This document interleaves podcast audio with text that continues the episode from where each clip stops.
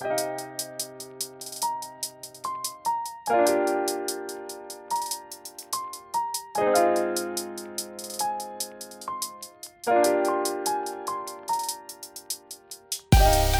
迎收听跳岛 FM，这是一份可以用耳朵收听的文学杂志。在这里，你将听到关于文学的一切，以及更多。用轻盈的声音装载有重量的语言，用鲜活的讲述赋予生活叙事的形状。和我们一起从一本书到下一本书，听见文学，阅读生活。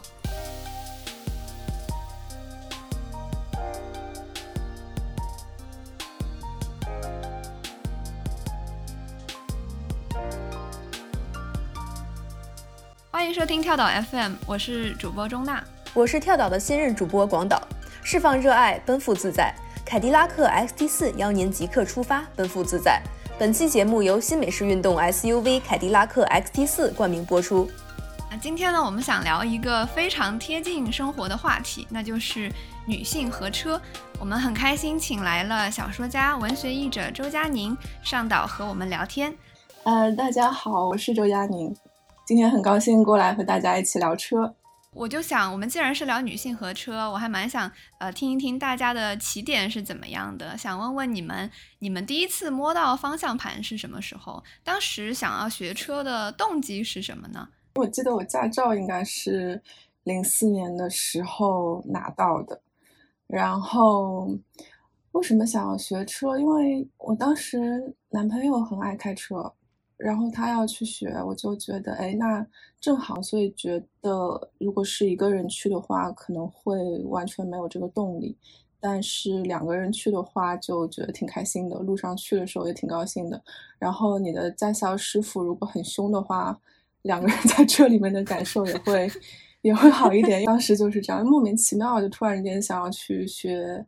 想要去拥有一个驾照，可能也是想要多拥有一个技能吧。小的时候好像一直对，嗯，多拥有一项人生技能会具有某种渴望吧。我觉得，嗯嗯，这个蛮有趣的。我自己当时。我的情况就是，我现在听起来可能还蛮特殊的，就是我那个驾校师傅其实住在我当时住的地方挺近的地方，所以每天早上我是六点钟起来之后坐他的车，然后一起 一起开向那个练场，然后他就有点凶嘛，驾校师傅就是很凶，然后他沿途会呃，就是顺顺带捎上他的其他学员。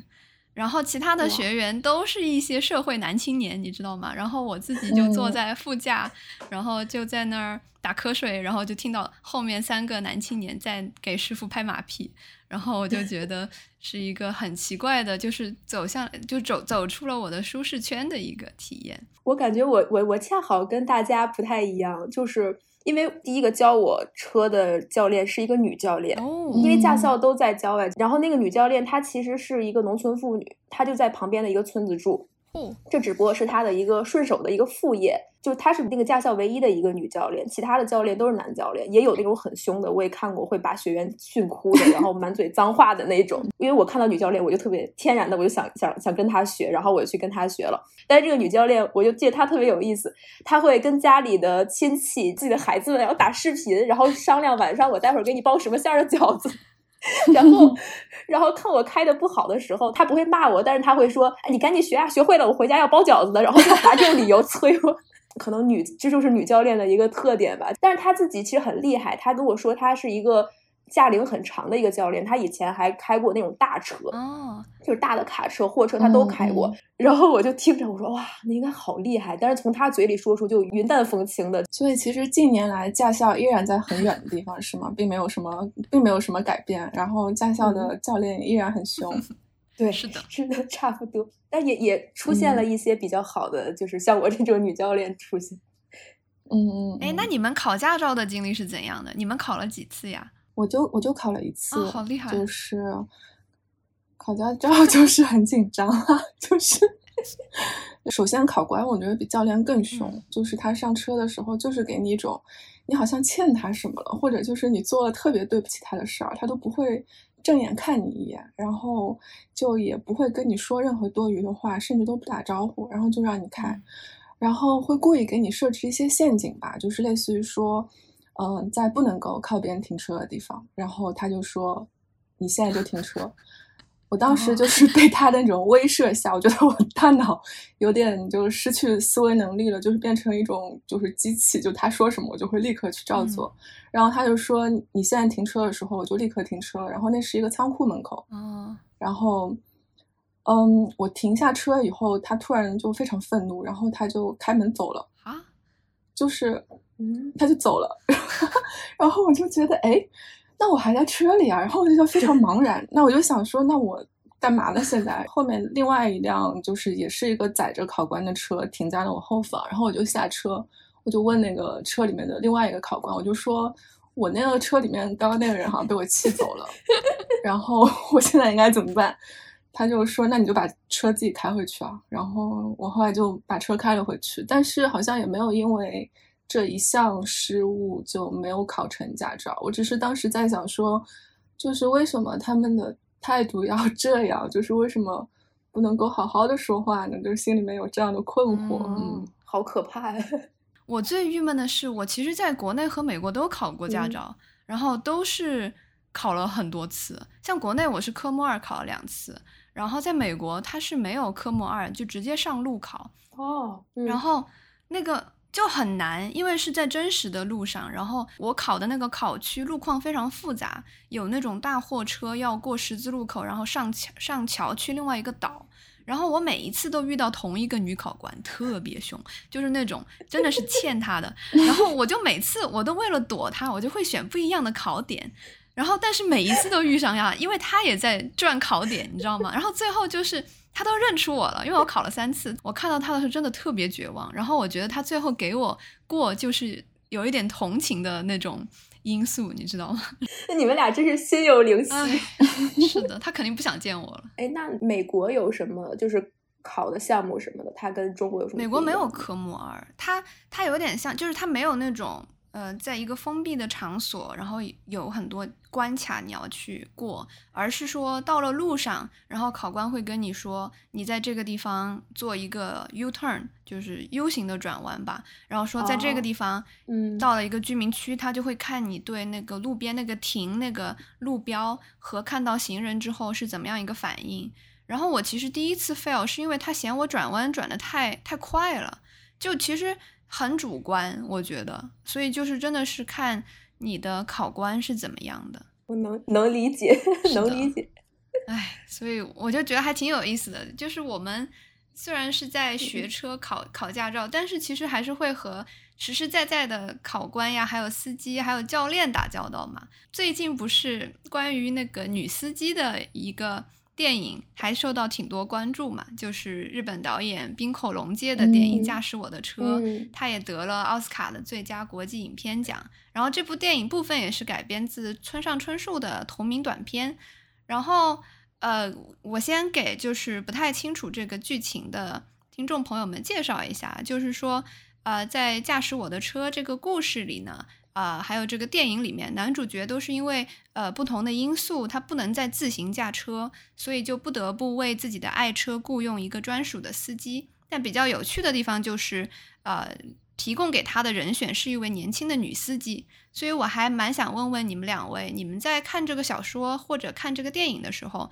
你们对这个女司机是一个什么样的印象呢？你觉得她独特的地方在哪里呢？觉得这个女司机其实。就非常典型的村上春树的一个女性人物形象吧，就是普通而平凡的一个女性。然后呢，但是她就是总体来说干干净净，然后很利落。然后其实会有一些就是去女性化的一些东西，但是你跟这个人的接触过程当中，又会感受到她的内心和她的外外貌可能就是会有冲突的地方。然后。呃，外貌通常就是冰冷或者不近人情，但是跟他的交流过程中，慢慢的会觉得他内心其实是温柔的。如果不是因为先看了这个电影，脑脑海当中已经有了这个女孩的形象，而是先看了小说的话，其实或许就会觉得说，哎，这个人物会挺像我脑海当中冒出来的。一个演员可能是韩国的裴斗娜，可能会去演这样的一个角色，就觉得嗯，应该是这样一个女孩。对，嗯，那你觉得电影的选角你觉得怎么样呀？最后他实际选的那一位？啊，也不错。其实我觉得更不错，就是就是更有一种就是就是平凡的普通感。他开着车，你就不会感觉到他的存在，就好像你在这车里面依然是一个呃，依然能够拥有一个自己的私人的空间。因为有的司机他的存在感会特别的强，然后呃，这样的话他会对你的那个空间形成一个打扰。但是在这个电影里面。呃，其实那位男主人公他是需要一个私密的空间，然后他可以在里面呃朗读自己的台词。对，那这样子的话，这个司机是一个嗯没有存在感的人，这一点是比较重要的。对，因为原著里面不是写他是呃什么态度生硬、沉默寡言、没命的吸烟，然后。反正看上去就不是那种让人觉得可爱的女孩那一类型，我觉得是有一种稍微有一点边缘人的感觉。村上春树写的一些人，不管是男性还是女性，他们似乎都有一种就是游离感，他们肯定不是占据社会的一个中心位置的，不是循规蹈矩过着那种所谓的正常人的生活。我觉得像这个女孩，她就很她她的外表是游离的，她不符合那种传统对女性的审美。然后她的内心其实也是游离的，就她的内心想的并不是，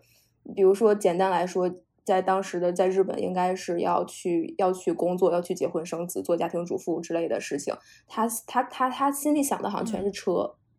就是。她她是一个就是这么如如此爱车的一个女孩，我觉得还是挺挺吸引我的。小说里面就我记得有一段写这个女孩对车有多么的熟悉，就呃她进入什么任何一辆新车都会迅速检查那几个部件有没有好，然后调整座椅，就是非常行云流水的一套动作。就这一点，我觉得哇，就是深深折服。就是我在看的时候，对，就有一种深深折服感。就是她她某一种程度上。某一种层面上来讲，他是一个孤独的人；但另外一个层面，他又是一个非常非常自信和强大的人，就表现在他的这个，他对他自己喜欢的世界是一个了如指掌的状态。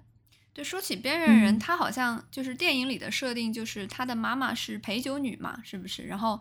对他有一些就是虐待的倾向，然后会要求他呃开那个路的时候水不能洒出来什么的。反正就他最后不就是开车非常的稳当嘛。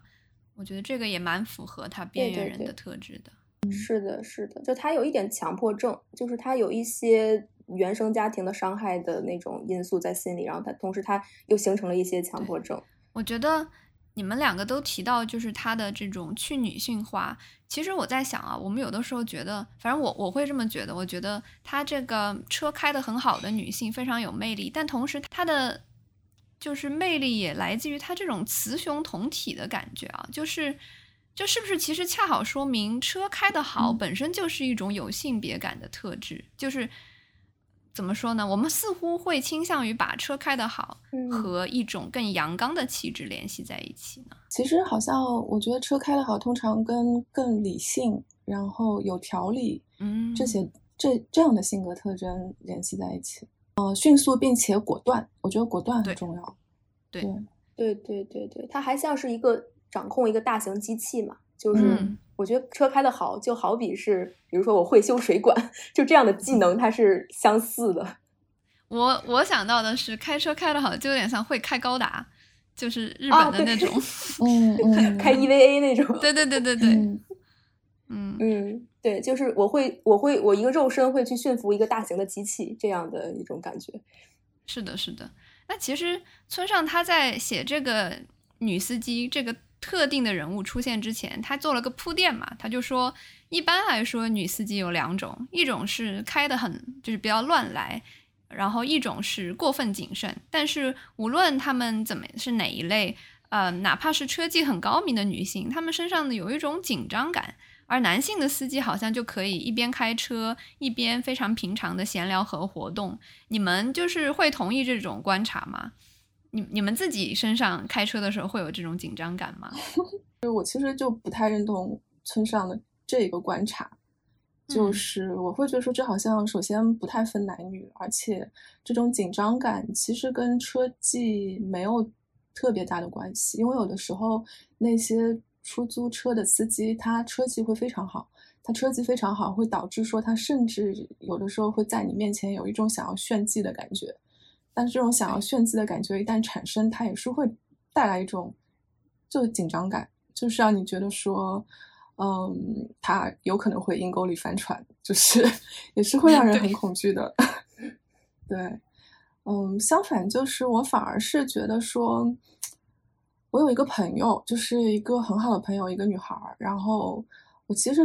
特别羡慕她开车时的状态，就是她是那种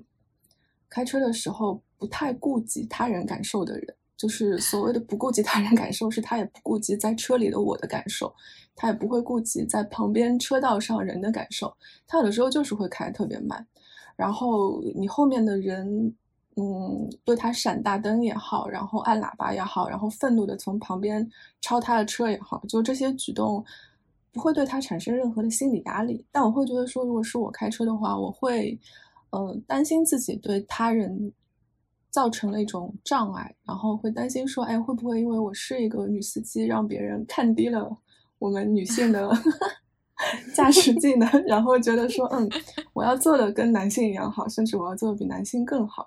然后我要就是证明，就是女司机也是可以开得很好的。然后我觉得很多很多就是开车开得好的女孩，可能多少心里面会有一些一点点这样的想法吧，就是我我。我开的不会比别人差，甚至我开的会比很多男的要好很多。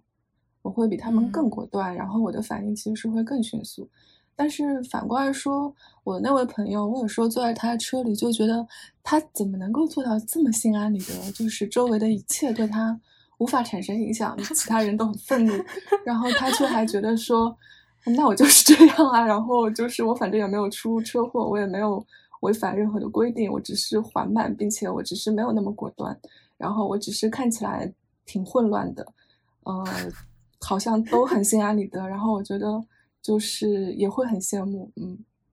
他在生活中也会是这样吗？还是说只在开车的时候有这种反差呢？多多少少在生活中也是一样的人，啊，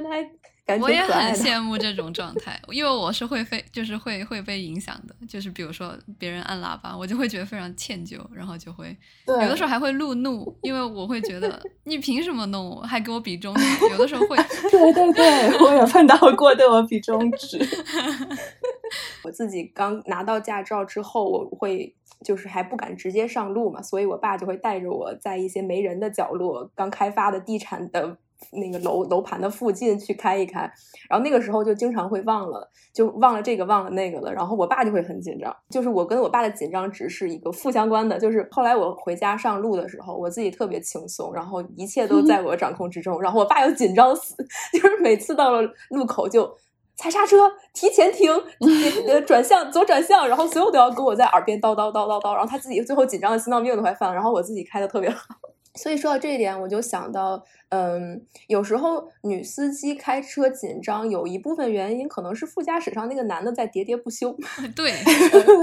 是不是？就是对对，就比如我的某一位亲戚，然后她老公就是就是一个很熟练的老司机，二三十年的老司机，但是又特别的爱唠叨。这位亲戚她本来就是一个性格很紧张的人，然后她老公再一叨叨，她就更加紧张，就导致很多她本来应该记住的东西她都忘了。然后她老公就会说啊，你开车这么差，还是下回让我来吧。然后她自己就不敢开了，导致就就失去了这个之后锻炼自己的一个机会。所以我觉得很多女司机可能就是因为这一点，慢慢的就不不愿意再摸方向盘了。就其实如果旁边没有那个人在叨叨的话，你可能自己还会记住，想起一些东西。嗯，因为副驾驶座上那个人如果叨叨的话，其实会特别容易引发你的愤怒，就是你的路怒症。嗯，然后那个怒火会噌的一下就。就上来，然后就是这样子。其实你一旦紧张的话，就有很多应该有的自然的反应就会被打断嘛。是的，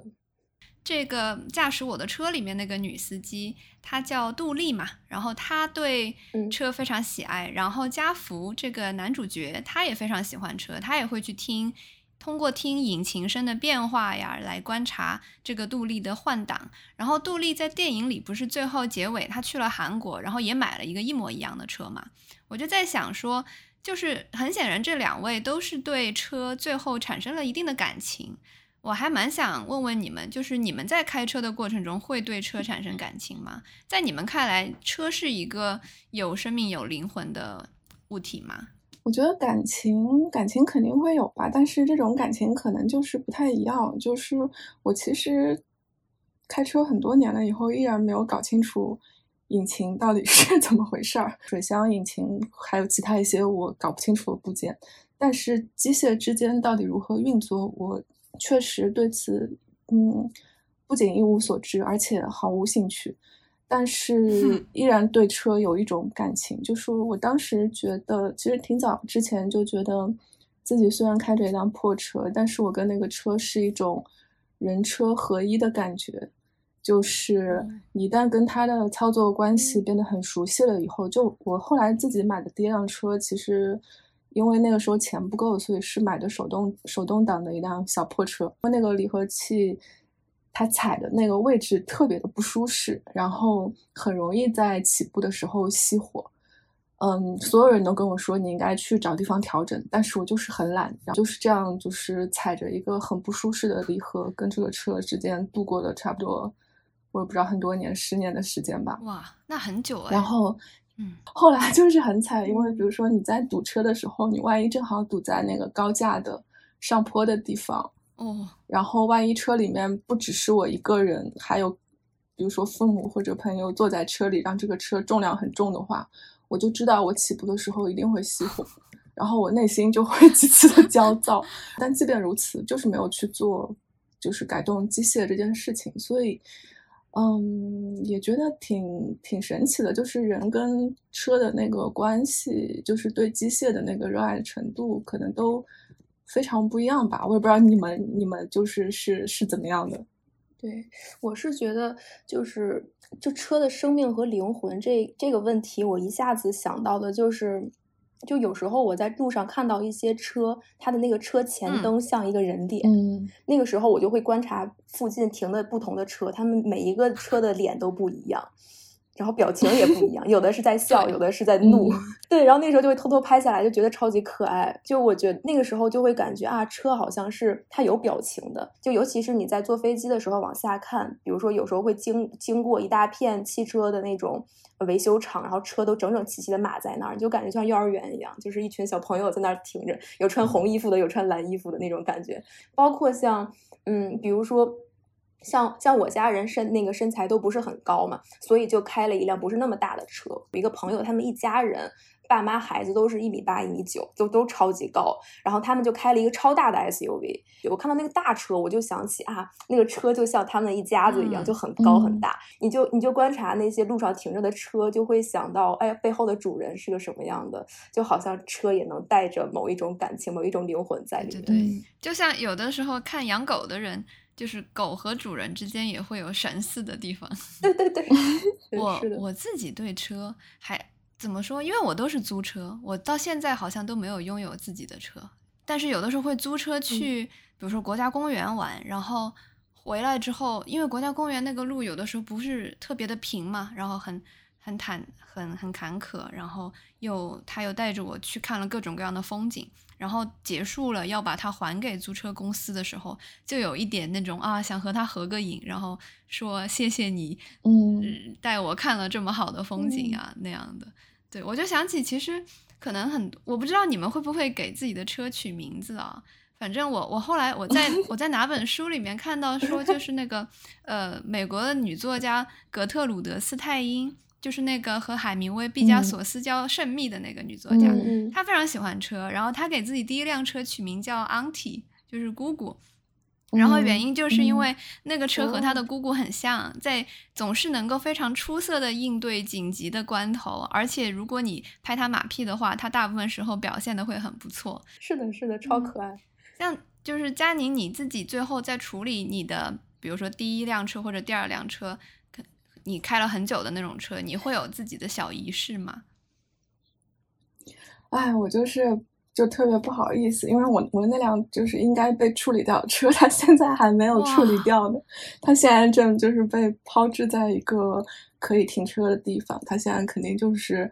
积着非常厚的灰，然后可能还会有很多鸟屎，然后，然后电池肯定就是完全早就已经完全耗尽了，然后轮胎肯定也是瘪了的，但是，但它现在还在。哦，这个让我想起克拉拉和太阳，就是最后。我听你们说，我还想起，就是关于车有没有灵魂，我想到的例子是《海贼王》里面，他们第一次告别那个黄金梅利号那个船，是他们第一个很那种小破船，然后但是却带着他们经历了很多历险，然后最后他就是反正就是嗯不负重任吧，最后就就相当于自己就有点坏掉了，然后他们就告别那个船，然后。啊！所有人主人公都在哇哇大哭，然后我看着也是热泪盈眶。就那个时候感觉的确，呃，那个船也是有生命的。然后这些带着我们去和世界发生关系的，像像坐骑一样的，呃，伙伴，感觉也是，嗯，有有生命。就是我们看到一个长长得有脸人脸特征的东西，就会马上把自己投射上去。然后我们还给它取名字，就是在给它赋予很多人的特征，然后就会跟它产生一些依恋之情。对，我觉得这个还挺还挺人类中心主义的。我还蛮想问问你们俩喜欢什么样的车？小的时候会喜欢吉普，然后会觉得，哎，一个女生如果开吉普的话，感觉会很帅。但是很快，就是这个时间段非常短暂，就是自己拥有了第一辆车以后。其实就是买的是非常普通和平凡的小车，然后可能跟我之间的关系亲密一点，嗯嗯就好了。嗯，对，我觉得疫情开始之后，我自己最大的变化就是更想回到自然嘛，然后就会在城市和自然之间那种穿梭。我甚至有朋友他自己组装了一辆房车，真的是自己组装的，哇，好厉害！然后就开始了。对，他就开始了那种在路上的生活，然后，然后还会还会录视频什么的，我觉得挺有趣的。我自己不开车的时候喜欢小车，我觉得特别可爱。然后，然后自己出去开始自驾出游之后，我就觉得可能还是要有一些空间，就是我我才能够舒舒服服的坐下去。像我有的朋友他喜欢滑雪和冲浪那种，那他们就是对空间的要求就更高了嘛。而且我觉得。无论是爬山还是滑雪，反正是去大自然里，那个路况都不会很平稳，而且经常会有突发状况嘛。像我有朋友之前去雪场，结果雪太大了，车就陷在雪里开不出来了。然后我之前和朋友开车去穿过一个沙漠，呃地貌的公园，结果车胎就爆掉了。我就觉得这个时候对对车的性能，我就开始有了一些。更高的需求，我就需要它有一些比较强大、齐全的系统功能，然后才能够应对比较复杂的路况和这个突发事件。同意，同意。嗯，就包括我们之前不是讲到开车紧张那个问题嘛？就我有个朋友，她确实是村上写的那种小心翼翼的女司机，那她开车真的很紧张，一上车就怕发生交通事故。就其实这种心情，我有时候也能理解，因为我们开过车的人都知道嘛，就是会经常遇到那种电动车的鬼探头啊，或者是路过盲区行人突然闪现呀，或者红绿灯的时候一不小心就。不能及时刹车这种情况，就这个它不但考验的是一个司机的反应速度，更考验车的一个主动安全性能。比如说像凯迪拉克 XT4，它是配有同级唯一的 ESS 智能守护安全系统，还有 AEB 主动刹车、ACC 全速段智能主动式巡航，这些功能可以时刻主动预知行车危险并主动防范，而且还能缓解驾驶疲劳，真的是把这些防不胜防给我们拿捏住了，让我们女司机能够自在不少。同时，它还有舒适、防滑、运动、越野、四驱等多种驾驶模式。这样的话呢，就能给我们充分的安全感，驾驶起来也能更加的得心应手，更加的自在。我我其实特别不好意思，我第一次和家属开车出远门的时候，我坐在副驾上，很快就睡着了。就是我，然后我就觉得当司机的人就特别辛苦，因为很无聊嘛。所以我就觉得，其实当你开长途的时候，车内的娱乐性和舒适度也很重要。像这个 XT 四的座椅有这个加热、通风和按摩的功能，我觉得就还蛮好的，就冬暖夏凉，而且可以缓解腰酸背痛。像我以前和朋友一起赶路的时候，我们还会在车里唱卡拉 OK。这个时候就还挺需要车的隔音效果好。然后 XT 四在这些细节上就很用心，它的车窗是使用了双层夹胶玻璃的，全系标配 ANC 主动降噪静音技术，量身定制的 BOSS 音响系统。全车配有十三个扬声器，能给你同级别里也绝无仅有的声学感受。而且娜娜，你知道吗？其实凯迪拉克跟音乐的关系超级紧密。据不完全统计，光是歌名里面带有凯迪拉克的歌就有五百多首。像一些知名的音乐人，比如说 Kiss、The Clash，还有 Johnny Cash，他们都唱过。而且像《教父》《黑客帝国》《盗梦空间》这些电影里面，主角开的都是凯迪拉克。连猫王和玛丽莲梦露也是他的忠实粉丝。就真的这个点实在是太戳人了。你想象一下，就在你自己短途自驾去露营的路上，你在阳光下开着车，吹着风，然后再用自带的 BOSS 音响放首歌，你有没有觉得自己也快成电影的主人公了？这才是自在的生活呀！而且说到自驾，各位平时喜欢自驾游吗？能不能分享一下印象最深的一次自驾经历？我其实开车的时间比较早，然后那个时候 GPS 导航 系统没有那么好，就是不像现在你用手机导航会非常的方便。嗯，我现在都还记得，就是最开始的时候，那时候要离开上海去其他地方的话。就是得要带着一本地图册，然后这个我就觉得现在就手机导航一旦变得发达了以后，其实是给，呃，驾驶者很大的自由的。我自己的话，可能开的最远的就是因为我那车是在北京买的，回上海的时候从北京开回上海，可能一共十个小时的时间吧，这个可能就是我最长的一次自驾的经历了。但是。嗯，说实在的，并没有那么深，或者嗯，觉得能够给人留下记忆的事情，可能只有一些沿途的风景，现在还以一种就是碎片式的方式残存在我的记忆里面。然后除此之外，就是那一本地图册，就是那本地图册，以及有的时候开岔开上了就是奇怪的国道和省道的时候。就是你得要停下来，然后周围就是一些农舍，然后会要在那些地方确认自己的位置，然后会经常开错路。我觉得听着就像是电影里面的场景一样，就是拿 拿着地图，然后还会在村舍旁边停下来，我觉得还蛮有趣的。这个只是一种，这是一种就是叙事带来的浪漫化，其实并不浪漫改变，但是 其实并不是这样。对，其实开着应该还蛮蛮艰辛的。是的，是的。你后来有写过吗？就是比如说这一段经历会在你的小说里体现出来吗？嗯，会，就是以变形的方式在在挺多小说里面出现的吧。因为我去年还是前年写了一个写了一个中篇，然后那个中篇其实主角是两个男孩子，然后他们在。二十一世纪初的时候，在那个人民广场的地下城开了一个外贸的商铺，所以说他们如果要去进货的话，他们那时候就是买了一辆二手车嘛。然后我当时给那个车的设置就是那种九十年代的，呃，挺复古的那种车，然后是在宾馆里面用了很多年被淘汰下来的。所以用一个比较便宜的价格就可以买到，然后但是车的内部其实干干净净的，虽然说可能空调制冷会有一点问题，呃，但是它内部就是保持着一个就是车应有的一个尊严，然后以及一种整洁的复古感。嗯，所以他们就是开着车在山东的各个省，像什么菏泽啊，然后即墨啊，然后这些地方游荡，然后寻找货源，嗯，然后。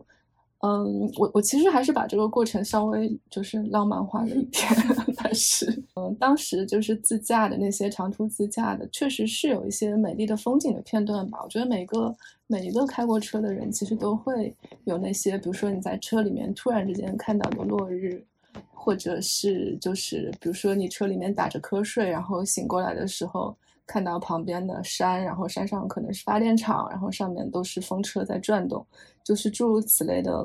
情景。然后对我来说，我印象很深的其实是第一次开上就是高速公路的时候，我会发现说，呃，远处它有一些像水面一样的反光，然后开近了以后才发现说，其实什么都没有，它只是那个呃柏油的路面被阳光照射以后形成的反。光，然后。你在远处看的时候，就以为前面不断的会有一个像水潭一样的东西出现在路面上，就是像类似的这种挺细节的话感受，其实一旦被写进小说里面，就会觉得哎，还还挺美的，就是给那些艰难的旅程，好像就是增添了一些浪漫和增添了一些美吧。对我其实自驾经历比较少，但是我印象比较深的一个自驾，加州的一个沿海公路，可能。就是六十六号的一个小一小节，当时我朋友都睡着了，然后我在听那个 Johnny Mitchell，也就是讲加州的歌，又在开，然后旁边就是海，就觉得还挺美的，开得很开心，呃，而且很感动，就是朋友们居然把生命托付给了我，一个 那个时候刚刚拿到驾照的人，身负重任，然后，对啊，而且他们很信任我嘛，居然睡着了。我最后这个美梦破碎的时候，就是我开的太慢了，一个机车党的一个机车男，然后就从右边就是飞镖过超过了我，然后给我比了一个中指，我就开始 怒怒，因为我的就是美梦相当于被打打破了嘛，然后我就开始有点想要追上他。这个时候我的朋友们就醒了，就让我冷静一些。这就是我的一个情感波动非常大的一段短暂的自驾经历。你朋友如果不醒的话，可能就是一个飙车情节。哎呀，真的是，幸好他们醒了。哎，对，我突然想到一点，就是那个，呃，还是驾驶我的车里面，我记得他有一个有一句话说，呃，家福的妻子死后，他跟几个其他的女性交往过，但是不知道为什么让他们坐副驾驶座的机会却一次也没有过。就是这个副驾驶，你们对副驾驶有什么情节吗？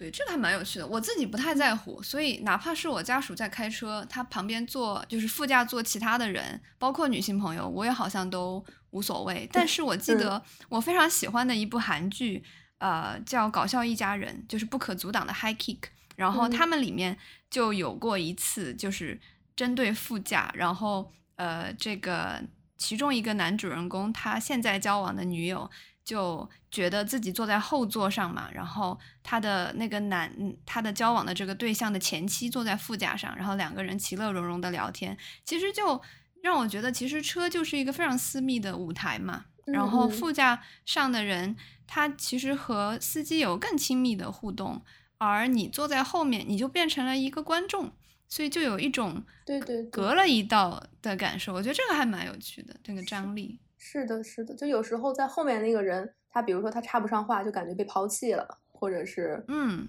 就是只能冷眼旁观这种感觉。佳宁老师有有这种有这样子的感受吗？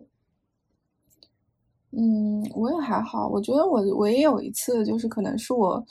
我开车送我一个好朋友去机场，他上车就坐在了后座，嗯嗯，然后因为车里面就我们两个人嘛，我就是有一种自己是一个。司机而已，而不是他的朋友的感受，就是这样。嗯，对对对，我也有过类似，我也有过类似的观察，就是好像当只有两个人的时候，你坐在后面，司机会觉得有一点被冷落到，或者觉得有点孤独。对，就会就会觉得跟他的关系好像一下子变远了，然后我好像变成了一个就是工具人，就是一个职责性的人物。对，嗯，确实确实。就说到这个副驾，我就想起了那个，就是费兰特的《我的天才女友》嘛，在一个那个文化人的聚会上，艾莲娜比较风光无限，然后丽拉在旁边就在一旁无法无法插话，就被冷落了。然后结束之后呢，丽拉是让她的丈夫开车接他们，在车上呢，丽拉坐在副驾驶，然后丈夫开着车，然后艾莲娜坐在后面，丽拉在车上就狠狠嘲讽要报复艾莲娜。就我就感觉那一刻就特别像是娜娜刚才讲的，就是她在后座像是一个冷眼旁观被冷落的观众，然后两个人在前面就是一唱一和的，就有一种这样的戏剧张力。我在想，车在里面具有怎样的一个符号意义呢？我自己因为最近在写一个小说，然后也是写到就是主人公可能在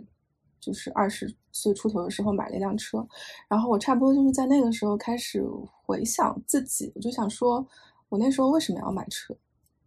其实毫无必要。就是现在回想起来，就是我为什么对车拥有了一种渴望，然后这种渴望到底是从什么地方来的？但我后来觉得，可能就是一种，就是那种怎么说，消费 消费主义景观社会带来的一种幻觉，就是觉得你好像应该在某一个年龄的时候拥有一些东西，然后它可以作为一种你在社会上存在的证明。就是证明你在一个正确的轨道上，或者说你跟别人在付出一样的努力，去拥有一些呃社会的评价体系里面所应该拥有的某一些物件。可能我觉得，嗯，很多人多少在某一些年龄阶段会经历过这样的一些就是幻觉，就是觉得自己应该要拥有一些什么。然后我觉得车其实，在很大的程度上就是会。带给人这样的幻觉，它在各种各样的层面上面似乎都会跟权力啊、金钱啊挂钩，就好像我我现在还会记得有朋友问我会喜欢什么车的时候，我的时候，因为我喜欢车经常在变动，一旦我如果说出了一个豪车的话，那朋友就会产生一种质疑，就是说，那你作为一个文艺青年，你似乎不应该。就是喜欢这样的东西，嗯，就是似乎就是说车它会分成各种级别，然后每每一个级别它会对应就是一个阶层的人，然后大家好像就是会对号入座，然后你作为文艺青年的话，你好像应该去喜欢另外一种类型的车，而不应该是这种，而如果就是嗯你拥有一个很好的车的话，似乎就能够证明你就是。在这个社会上所拥有的一些权利，那即便这个东西是幻觉，但是你从视觉上面带来的第一印象似乎是这样的，它可以让人产生一些安全感，呃，然后可能也让人在恋爱关系里面，就是呃，通过车这个符号能够占据一些优势和占据一些就是控制的权利，嗯，可能是这样吧，嗯，哎，那佳宁就是当你有车的时候，作为一个。有车的女性，你身边的怎么说？呃，无论是男性也好，还是女性也好，他们看你的会有什么样的变化吗？他们对待你的方式，或者说他们会说啊，这是一 位有车的女性。没有，因为我车实在是太破了，而且就是它不仅破，而且因为我很少洗车，然后那个车就是它如果被撞了擦伤擦伤的话，我就又会隔很久再去修。它基本上就是处于一种就是极其破败，就是摇摇欲坠的状态。然后你如果坐在里面，它又很挤，然后座位也不太舒适，外加那个离合器不好，经常 熄火，就给人一种就是惨，这个人很惨，然后车也很惨的感觉。相当于是这个车由由于它的状态，所以抵消了它一部分作为一个社会符号的一个功能。有的时候，它你开着一个很脏的车，你虽然在里面其实感觉不到，但是有的时候会感觉到一种，嗯，周围的都是一些光鲜亮丽的美丽的车，大家都保养的很好，然后太阳照在上面，他们就是反着光。然后呢，我的车除了挡风玻璃那一面是被那个。呃，刮水器刷干净的，然后周围全部都是灰，还有鸟屎，然后就觉得，嗯，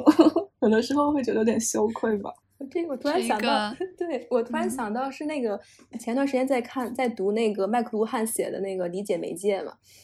就是它里面说，它里面说汽车是美国人的衣服。如果没有汽车，他们就觉得像赤身裸体没穿衣服一样。然后佳宁刚才讲那一点，我觉得特别像，就是你穿了一件脏的衣服，然后你会感觉很自卑，周围都是一些特别 fancy 的，就安福路那种。对对对。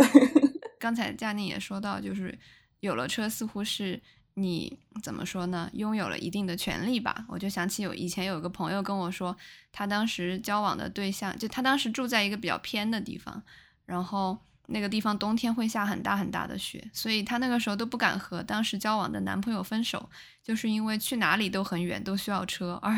而只有她男朋友有车。对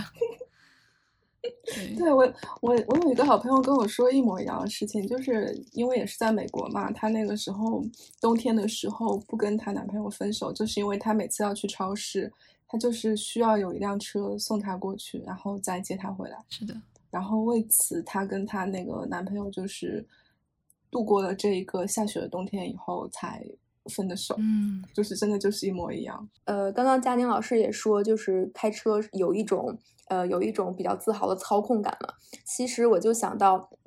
嗯，比如说在很多作品中，男性主角提到了车、船、飞机这些大型的机器，他们都会用 she，就是他来指代那个东西，女性的她。呃，背后隐藏隐含着可能就是这种驾驭和操控，同时带有一些怜惜的这种含义。但是在二零二一年戛纳金棕榈获奖影片叫《泰》，然后那个女主角她是一个在车展上跳艳舞的舞女，后来和一辆凯迪拉克发生了关系，然后怀上了这辆车的孩子，最后体内还流出了黑色的机油，生出了一个赛博格婴儿。总之就是一个非常 cult、非常 B 级的一个片子。然后这里面车它反而成了一个绝对坚硬的一种男性力量的化身，所以我就在想到，呃。你看，机器有有的时候它会变成一个女性女性化的形象，有的时候会变成一个男性化的形象。我觉得机器就是忽男忽女的嘛，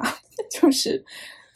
因为有的时候我觉得，比如说，就确实有很多电影里面那些男性很喜欢摸着自己的车，就是感慨说像什么 “she is so beautiful” 之类的。但是有的时候他们明明摸着是那种肌肉型的大车，在用 “she” 称呼它的时候，我就觉得有一点。有一点匪夷所思，因为就是因为我就是觉得车的气质或者说机械的气质，它也不是那么单一的，它就是会随着呃设计感也好，或者说机械本身的一些特性也好，它的所谓如果你要赋予它一个性别气质的话，它一定也是在一个变动中，或者说它可能随着跟你之间的互动关系、跟主人之间的互动关系、跟使用者之间的互动关系，它也是在。变化的，但是我觉得可能男性普遍都有一种是我在驾驭这个机器，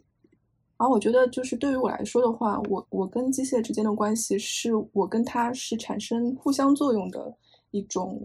互动的关系，而不是说仅仅是我在操控它，然后仅仅是我在使用它，我会觉得说它在使用过程当中也反馈给我一些就是。反作用力，你在听到你的引擎声的时候，你在感觉到你的那个车的震动感啊，或者说有的时候，呃，有一些好车，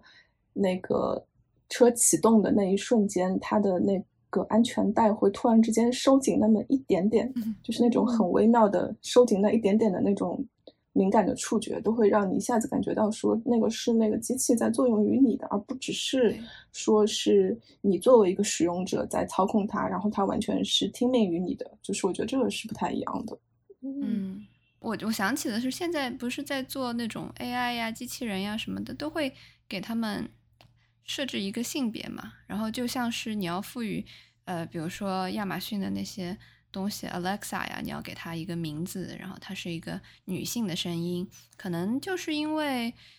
呃，第一个是听起来比较悦耳，然后第二个其实还是因主要是觉得没有威慑力吧，所以呃有的时候会给它附会上一个比较阴性的气质。但是其实就像佳宁刚才说，车它是一个很神秘的东西，我觉得，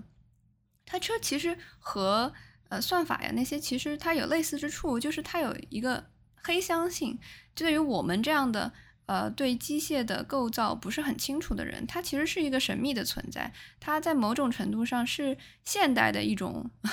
现代的一种魔法，一种巫术啊。所以，我我自己是很难产生出给它一种呃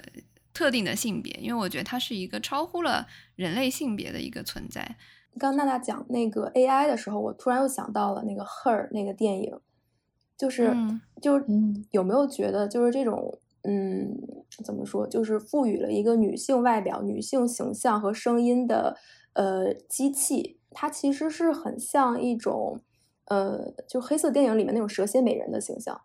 就是对于女性的想象，它它表面上是无攻击性，是一个美丽的，但它同时内在是一个很危险的，它引诱你的同时。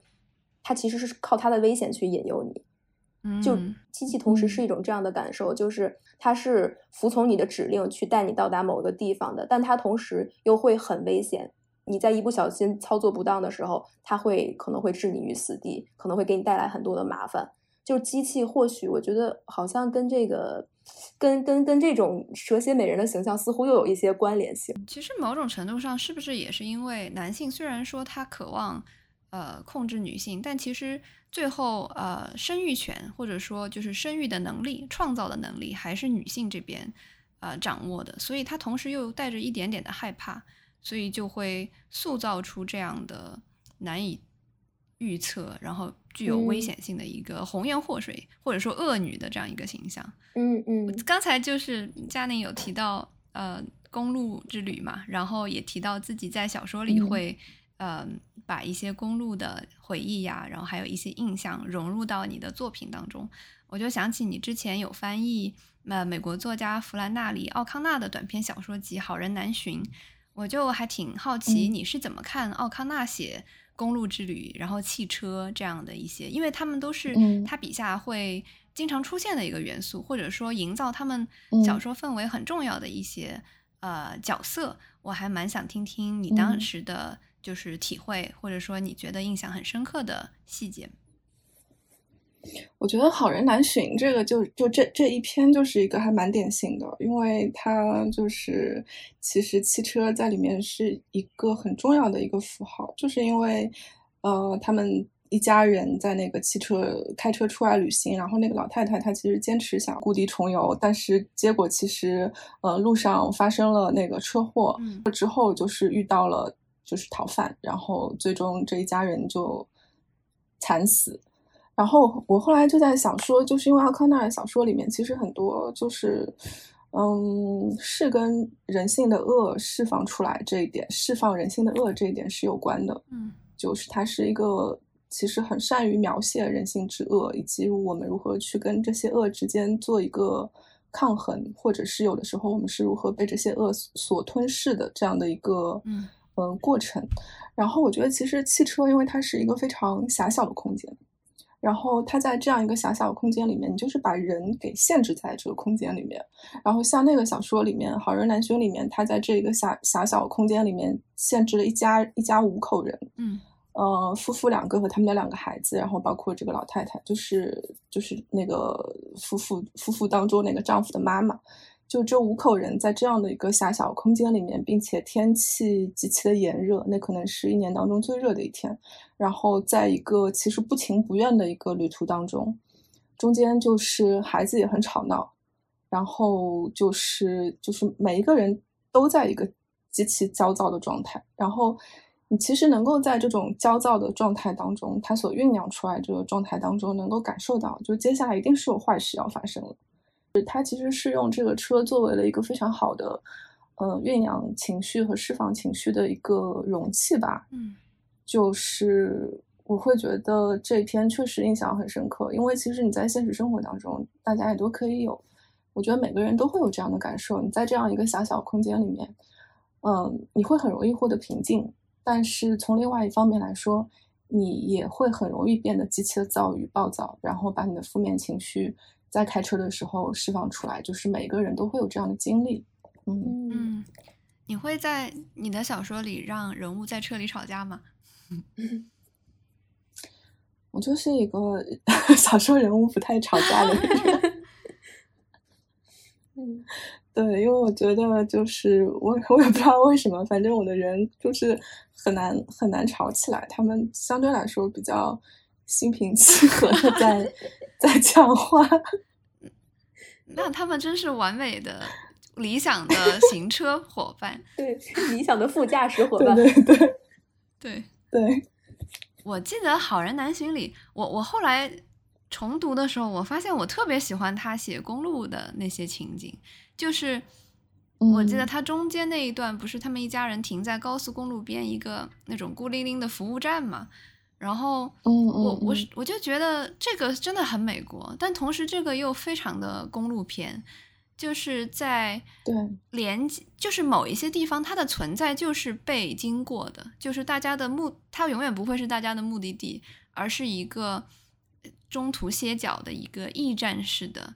呃角色。然后我就觉得这些地方的人看到的东西都是来来回回的，然后他自己的生活其实也是，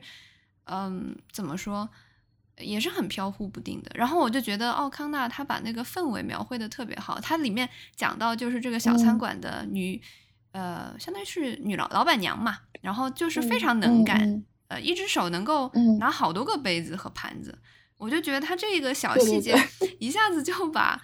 嗯，我们会在生活中看到的这些加油站呀、服务站的那种，呃，老板们的气息一下就勾勒出来了。对对，包括他那个。我记得他的那个小女儿就特别无礼、特别没有礼貌的那个小女儿，然后对那那那个情节，我觉得好像也是一个就是灾难的一个预警，就是发生了这个事情之后，就所有事情发生都是不太好的。嗯，是的，对，而且那个车不仅放了五口之家，还有一只猫。哦，那只猫最后在座椅底下。对，而且正是那一只猫啊，作为一个比较不祥之兆，然后他导导致了车祸的发生嘛。我就觉得啊，这个奥康纳对空间的使用，简直就像日本人在狭小空间里放各种东西一样，就是太厉害了。是的，是的，而且猫猫真的是跟猫跟老老太婆这种形象，好像总是成对儿发生的。哦，是吗？就是老太婆抱着猫，这不是一个典型的巫婆形象吗？然后，然后他们一出现，总是有坏事发生。我觉得他也是奥康纳，应该也是故意设置的这一点。嗯，对，我觉得他人物选的很好。嗯，琪琪，琪琪这个公路片，我不知道你们两位有没有看过《末路狂花》？嗯，对，小小时候看，很很早以前看过。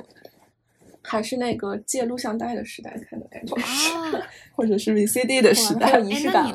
对于那个结尾，我们在不剧透的情况下，就是你们你们觉得是一个悲剧性的结尾吗？嗯，我觉得倒是，我觉得不能说是悲剧，应该是壮烈吧。嗯，就哦悲对对，因为呃，我我倒觉得那个还挺美的，就它。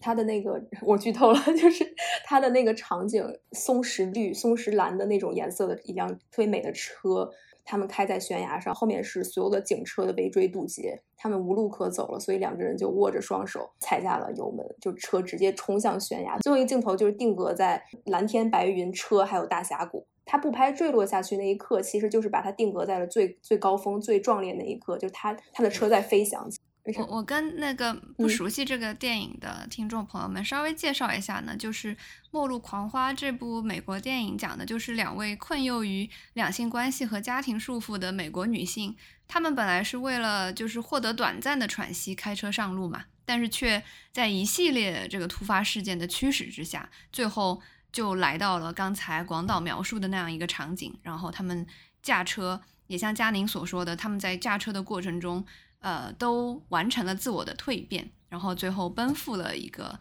嗯，真正意义上的一个自由吧。其实之前不是还有一个新闻嘛，就是一个呃五十六岁的阿姨，她自驾游览全国，然后就是为家庭付出几十年之后，她自己花钱给自己买了一辆啊平凡的小车，然后最后在开车的过程中，哪怕有丈夫呀或者说家人的反对，她还是获得了一定的自由。我就在想说。呃，车在这个意义上，它是否就是有一种，嗯，给大家带来了给女性带来了平权的可能性呢？你们自己开车的经验而言，车是否会改变你和世界的关系呢？它有没有带你去了自己此前去不了的地方呢？就这几个故事是一个一脉相承的。就比如说《末路狂花》，还有这个五十六岁苏敏阿姨，我觉得他们的故事就是一个家庭主妇逃离家庭的故事，都是描写娜拉出走嘛。然后，呃，鲁迅当时写娜拉出走之后，他要么就要么就回家，要么就堕落。但如果女性有了开车的自由的话，她好像就可以有第三种选择了，就是她可以自己在路上。因为像苏敏，我记得之前看她的一个采访的时候，她自己形容。就是在他父亲的那个家里面的时候，他并不感觉像是家，因为所有的脏活累活全是他自己干，然后自己几个弟弟就是什么活都不干，所以他觉得在父亲那个家里面像是在隧道里面开车，所以他他为了逃离那个原生家庭，他以为结婚就会好，没想到结婚好景不长，就进入了另一个隧道，原生家庭和、婚后家庭都不是家，反而是那辆车更像他自己的一个家，就那个是他自己可以支配的一个空间，就他活了五十多岁唯一一个。只属于他自己自由支配的空间，就嗯，所以像在这个意义上来说，我觉得车它既是女人的家，也是也是它延伸的一个腿脚，它是可以让女人走向更远的地方，或者说逃得更远的。包包括在开车的路过程当中，其实他是有了自己的经济能力，因为娜拉出走，他会回家的一个最根本原因是他没有经济能力，他没有收入来源，而。这些女人开了车之后，她或许能在路上发现一些机会，给她自己带来收入的机会，她就不必再回到那个原来的给她带来痛苦的家了。她说不定还可以去教开车。对呀，对呀，就他他他就可以像我的教练一样，自己去当驾校教练了。对 对，嗯，我我想起来，我前两天看了一个看了一个电影，看一个土耳其电影，然后叫《野马》，好像是叫这个名字。然后他讲的是，就是土耳其的一个比较贫贫困的一个村落里面，然后那一家人有五个女儿，然后那五个女儿就都很美，就可能就是因为她们太美了吧，那个父母长辈们就是很担心这些女孩子会有一些不规矩的行为，在学校里面。会有一些跟男孩之间的亲密接触之类的，所以就很急于的要让他们在十八岁之前就都能够嫁出去。嗯，然后就是陆陆续续的，就是大女儿、二女儿和三女儿，在非常短的时间里面，就出于不得已的情况，就是都结婚了。剩下那两个最小的那两个小孩，那两个小孩最小那个小孩可能就只有十岁左右，那个小女儿。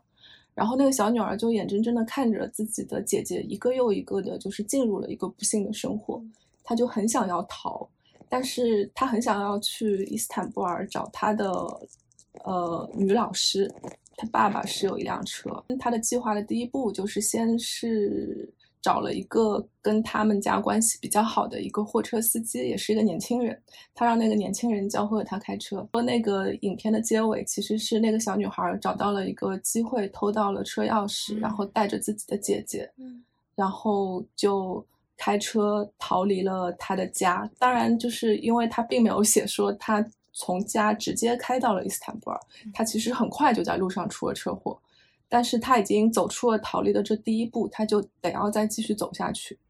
他最终就是呃，又搭上了车，然后搭上了巴士，然后最终到了伊斯坦布尔，然后找到了他那位女老师，然后有了一个重新生活的可能性。但是我觉得第一步是非常重要的，就是第一步是他如何从这个家离开。嗯，确实就是。坐上了车，然后自己用了自己好，就是刚刚学会的那个新的人生技能，驾驶着自己的车，然后逃离了自己的家。然后我就觉得说，这个就是，就确实对于所有的女性来说，多一项技能，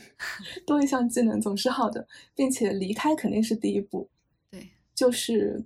离开现有的生活环境也好，离开你现在所有的困境也好，肯定是第一步。就是你只有离开了以后，你才有。接下来的所有的可能性，就是你即便就是离开第一步，很快就出了车祸，根本就没有开出多远，那车就翻了。嗯，但是你还是得要离开，就是你还是得要就是开车上路才行。所以我就觉得这个，就是这个行为本身就是可能女性开车这个行为本身就是它就是会比男性更多一些隐喻的意义吧，在这个在这一个层面上面，毕竟嗯，女性所面临的困境就是这么这么长时间以来，所以大家都在说。都在说要改变，说要怎么样，但是其实这个困境，呃，每个人真的要在生活当中找到逃脱的方式，都都是不容易的。其实都是个人有个人的艰辛吧。嗯，我就想起之前看门罗有一个短片，好像就是讲，呃，这个女女叙述者，她就帮助一个女性逃离她的家庭，但是最后那个女性又选择回去了。所以我就说，其实。某种程度上，你得先有这个想要离开的这种坚定的意识，最后才能够开启这个改变。其实汽车批量生产之后，当时最就是还是有一些争议的。然后，但是最热情的拥护者其实就是美国的家庭主妇。嗯，当时会有主妇在那个汽车公司的调研里面，他就会写，他说从此之后，我想去哪里就去哪里，我想去城里买东西，我就能走。我再也不是那个农民的妻子了，我就感觉车的确是，嗯，对，给给大家一个对很大很大的一个解放。确实，我想到我们在讲车的符号，就觉得车好像是一种地位的象征，它是一个拉大社会差距的象征。但是麦克卢汉他的想法是，汽车是在抹平了空间距离和社会差距。就比如说，呃。我们开上开车上路了之后，驾车那个人才是超人，而无车代步的那些行人才是二等公民。对，包括他说，开上车了之后，郊区的那些家庭主妇都变成了全日制的司机。就主妇开上车，真的会，就就他们他们真的是拥有了前所未有的一种能力和自由。其实这个还蛮有趣的，因为我们自己开车和我们自己是行人的时候，其实对那个 交通规则的看法是完全不一样的。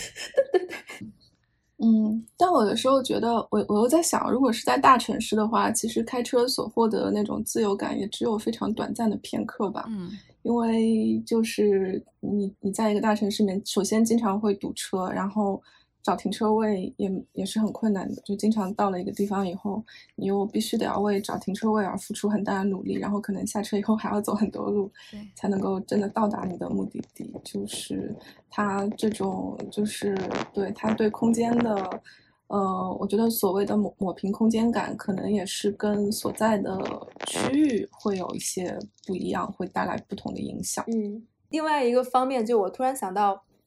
嗯，呃，我们之前讲开车，车是女性的给女性自由的一个工具嘛。但是有一个反例，我突然就要杠一下，因为我之前看过一部日剧，它的名字叫《所以去荒野》，然后里面那个女主她是一个家庭主妇，她虽然也会开车，但是她被丈夫跟儿子当成了一个免费的司机，就呼来喝去的，让你什么时候开你就什么时候开，你自己不想开的时候也得也得也得开车接我们送我们，所以这这个时候开车就成了一个对女性的一个束缚。所以我就在想，开车和女性主义之间有着一个怎样的关系呢？就拥有一辆车，女性就是真的能获得自由和解放吗？二位有什么想法吗？因为车总体它就还是一个工具嘛，嗯，对吧？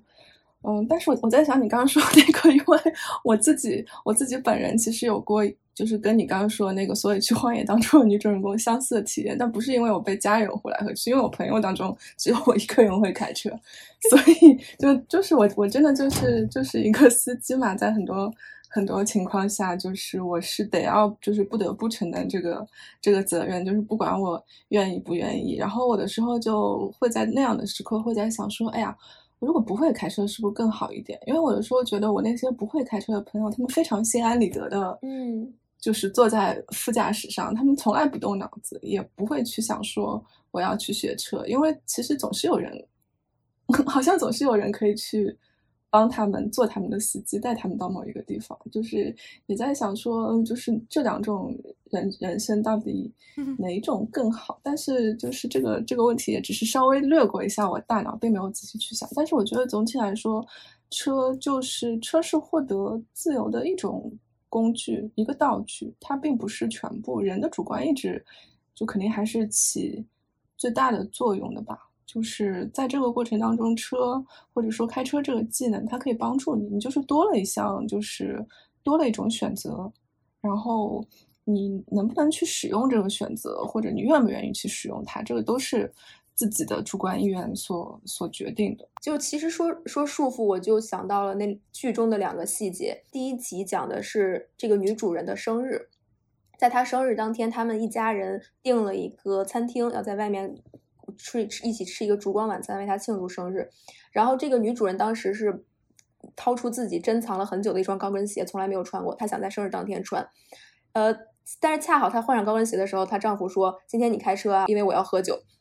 所以他就没有办法，他就把那对，他就把高跟鞋收收起来了。呃，然后第二个点就是他们在路上堵着，呃，然后这个时候丈夫说：“哎，我看旁边有个商店，我去那儿逛一逛。”他儿子说：“哎，我要去那边逛一逛。”他们就下车了，就说：“我们在车上陪着你等是浪费时间。”然后就留女主人一个人开着车在那个车流里面堵着，他们就下车去了。然后等她终于到了餐厅之后，她的丈夫跟儿子已经开始吃起来了。完全冷落他。这个时候，那个侍者过来说：“你想点点什么？”他说：“我想点一个香槟。”然后这个时候，她看到了她老公桌子上摆着一杯红酒，她就就说：“那算了，我还是要水吧。”就这两个细节，我觉得真的是超级的，呃，超级的现实。我在其他的其他的电影或者是文学作品上，好像没有看到这样的描写，就是他把车对人的一个真实的那种束缚感给写出来了。我我刚刚听你说这个，我才突然间想起，说确实就是因为开车不能喝酒这件事情，其实就等于是你其实是牺牲掉了一种自由，去置换了另外一种自由，然后就是用一种束缚去获得另外一种解放，就可能就是就是这个意思吧。因为我确实觉得之前开车的时候不能喝酒这一点。以前曾经对我造成了挺大的困扰，就觉得说，呃，就是我我为了获得驾驶的快乐，但是我就不能够享受跟朋友在一起喝喝酒的快乐，然后这个当中很矛盾，这个矛盾始终没有办法解决，而且，对他这个这两个细节都取得很好，哎，就因为关于车，其实我觉得它是一个，就像我们刚才说，它是一个空表演的舞台，它是一个空间，所以在里面有很多人的那种人和人之间的关系，还有语法，它它和外面的世界是不一定完全一样的。就是所以，包括很多，比如说坐在副驾上不要睡着了呀，然后只有两个人的时候，呃，不要坐在后座，而是坐在司机旁边。我觉得这些都是很多非常细微的，呃，人和人之间相处之道嘛。嗯，像是另外一套呃礼仪规范或者语法。对，就值得被更多的作品 书写。是的，是的，是的。但是这个剧它第二集就很爽了，就女主在这个呃，在这个自己的生日宴会上被备受冷落之后，她就直接扔下了自己的自己的家人，然后开着车走了。哦，所以标题叫“所以去荒野”。那她最后去成荒野了吗？第二集她的车被一个骗子给骗走了。哦。还是个小女，还是个小女孩儿。小女孩装作很可怜的样子，就把他的车给骗走了。然后他自己就孤零零的在大雨、在泥泞、在泥巴里面走，在荒野里面走。哇！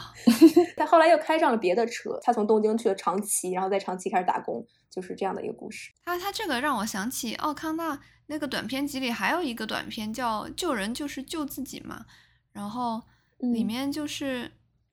一对相依为命的母女，然后女儿有一点智力发育迟缓，然后母亲又很老了。这个时候，他们家就剩下了一辆生锈的车。对，然后这个时候一个流浪汉就来了，然后流浪汉看上了他们的车，然后这个母亲就用车来引诱这个流浪汉来娶她女儿。然后这个流浪汉他结了婚之后就后悔了，所以最后在把车开走。对，最后在这个蜜月之旅的路上，把妻子就扔在一个路边的餐馆，然后他自己就跑掉了。车还真是扮演了一个很有趣的角色。有没有发现，就我们刚刚聊的这些关于车的公路片和文学，就它的一种迷人之处，好像不仅在于它勾勒出了我们心中的一个远方，有的时候更像一种对于生活的隐喻。生活中就是充满这样很多的不确定性和偶然性的。但是如果你开着车，至少方向盘还在自己的手上。所以我觉得车它不只是车，而是一种选择生活方式的自由。就像新美式运动 SUV 凯迪拉克 XT4 一样，2.0T 可变涡轮增压发动机搭配48伏轻混动力系统，启动起来更快、更平顺、更安静，兼顾实用和舒适。它代表着某种理想中的女性，刚柔并济，拥有多面而丰富的自我，能够稳稳地带我们开往心中的目的地，释放热爱，奔赴自在。愿每个女生都能活出自由自在的人生，在路上看见自己的力量。